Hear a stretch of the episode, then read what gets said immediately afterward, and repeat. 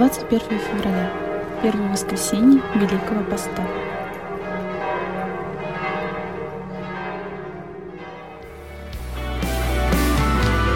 Красным диском обрушило солнце в закат Жизнь вперед не спешила, тут встала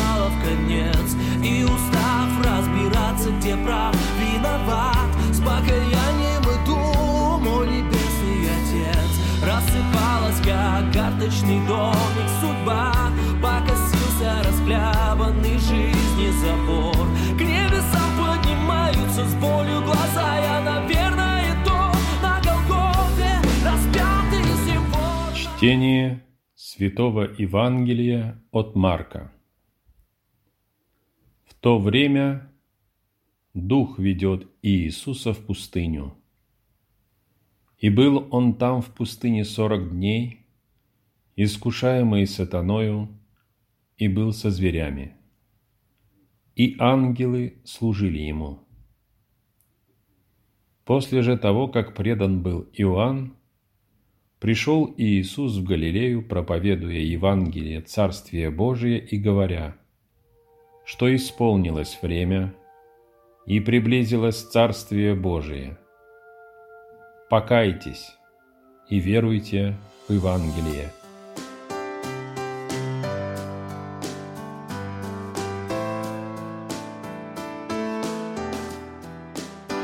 Сегодня Иисус вышел с пустыни и был там искушаем сатаной. Евангелист Марк сообщает нам об этом событии сразу после крещения Иисуса в Иордане. Перед тем, как начать проповедовать, Иисус идет в пустыню. Крещение – это не защита перед искушением, а сила выдержать это искушение.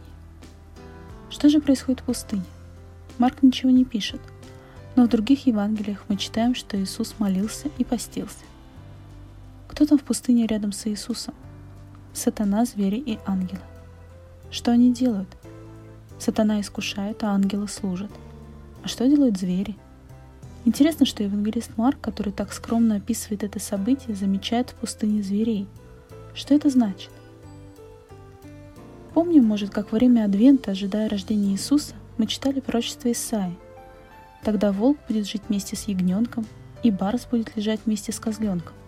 И теленок, и молодой лев, и вол будут вместе, и малое дитя будет водить их. Пророчество Исаии говорит о том, что пришествие Мессии вернет миру гармонию, порядок и мир. Эти звери в пустыне, которые не вредят Иисусу, это, несомненно, намек на это пророчество пророка Исаии.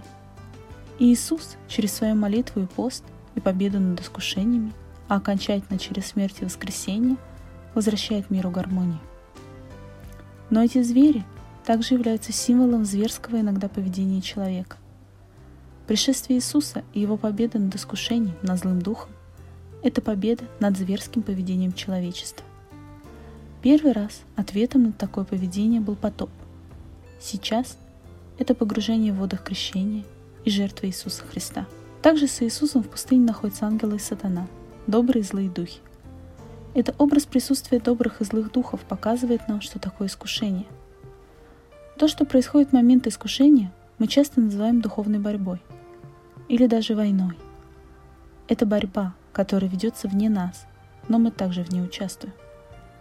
Многое зависит от нашего решения. В духовной борьбе мы всегда встаем на чью-либо сторону. Либо ангелов, либо сатаны. Либо Бога, либо сатаны. Либо добра, либо зла. Там, где есть искушение, там есть и свобода выбора. Если я поддаюсь искушению, тогда выигрывает зло. Там, где я сопротивляюсь искушению, там выигрывает добро.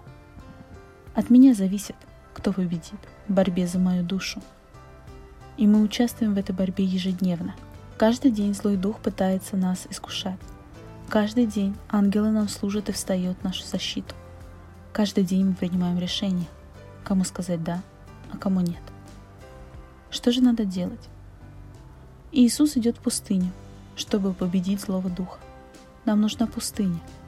Время пространства, тишины, размышления и осознания.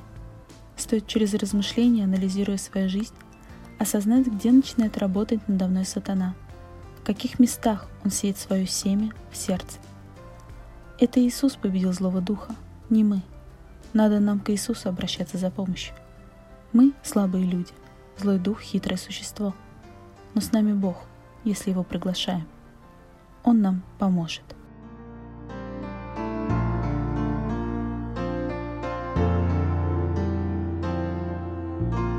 Слава Отцу и Сыну и Святому Духу, и ныне, и присно, и во веки веков.